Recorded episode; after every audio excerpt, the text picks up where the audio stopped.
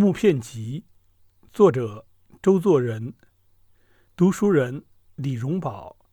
四十狼的故事。我们提起狼来，谁都有一种反感，因为在与人有害的猛兽中间，只有狼最是贪婪残忍，也最是怯弱，值得憎恨。抗美援朝的时候，有一句口号，叫“打倒美国狼”。正是最贴切的比喻。以前看过瑞典斯文赫定的《中央亚细亚旅行记》，说那里狼多得很，本地人用一种钓狼的方法极是特别。那旅行记上有一张插图，画着一辆马车，两匹马牵着，身上都穿着甲一样的东西，车上几个人，一个拿着短刀。一个拿着藤条做的圈套，在旷野上跑着。马车的周围全是狼，黑压压的挤作一片，看去煞是可怕。有些狼往车上扑去，拿圈套的人便往狼那边套，套住了往上拉。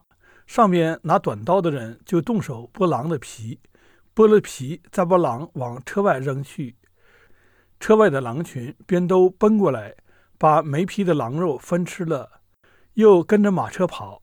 这一种景象是狼群所独有的。它不但对人类凶恶，就是自己同类的肉也是要吃的。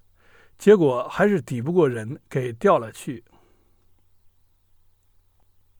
中国讲故事的书里，狼不大出现，也没有很好的故事。《聊斋志异》中有两则，其一说一个人遇见两只狼，此人避至稻草堆下，持短刀自卫。一只狼蹲在面前，良久不去，假装打盹儿。他乘隙砍狼死，转过身去，却见另一只狼已经在稻草堆打洞过来，预备前后夹攻，可是也立即被他发现，杀死了。又在某书说有人遇到狼。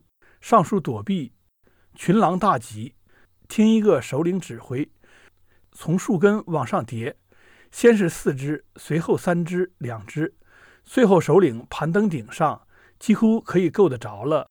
其人慌慌，刀砍第一只狼的头，首领既死，狼随逃散。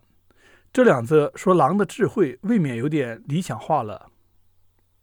据说他实在没有这样聪明。实际的情形只是欺软怕硬罢了。